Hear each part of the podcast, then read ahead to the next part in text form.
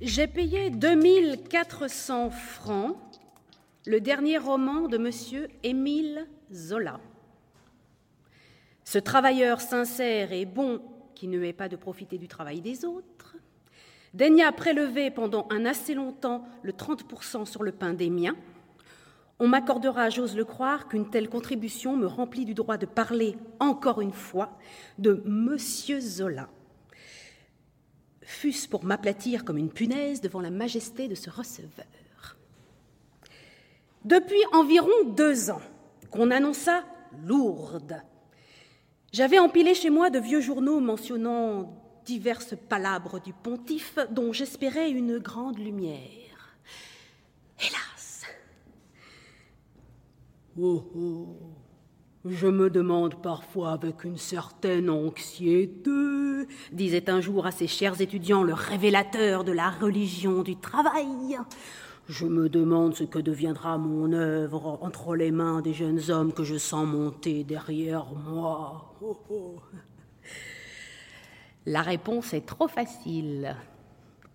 Mes documents, je le prévois, iront indubitablement aux latrines, en compagnie du bouquin de Lourdes lui-même, et je veux bien qu'on me fasse bouillir le derrière si je leur trouve un plus pertinent emploi.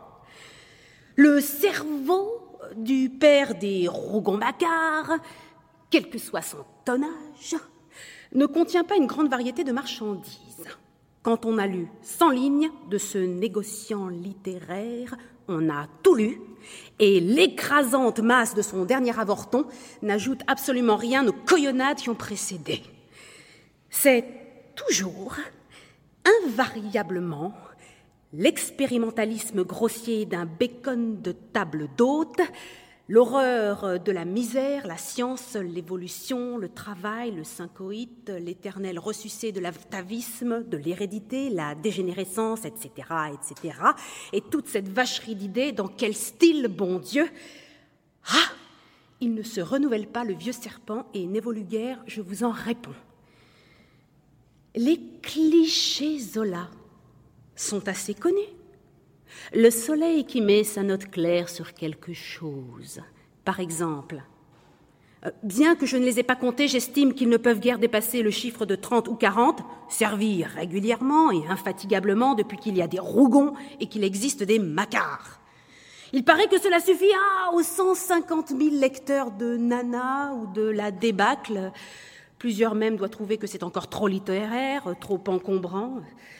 Le débit serait peut-être plus énorme si on écrivait décidément, résolument et tout à fait comme un gendarme ou comme un garde-barrière, mais il fallait bien faire quelque chose pour l'académie. Chacun de ces inusables clichés, dont Monsieur Zola est l'heureux fermier, fut calculé pour un nombre indéterminé de situations identiques où le lecteur est toujours certain de les retrouver il est vraiment difficile de se tuer mieux que ne le fait ce grand travailleur. Monsieur Zola est le Christophe Colomb, le Vasco de Gama, le Magellan, le grand Albuquerque du lieu commun. Il équipe une flotte de 300 navires et presse une armée navale de 30 000 hommes téméraires pour découvrir que tout n'est pas rose dans la vie. Que on n'est pas toujours jeune et que l'argent ne fait pas le bonheur.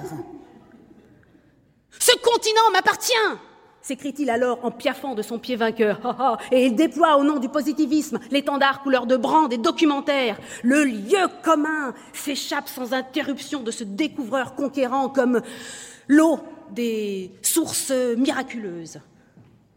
Dans les livres effroyablement copieux qui précédèrent la trilogie dont il nous offre aujourd'hui le premier chant, les lieux communs toujours canalisés avec méthode avaient coulé dans les diverses allées de l'amour, du rêve, de la politique, de la crapule, de l'art, de la haute noce, du haut commerce, de la vie rustique, de la finance ou de la guerre, car le fleuve jaune avait paru former un delta aux innombrables embouchures.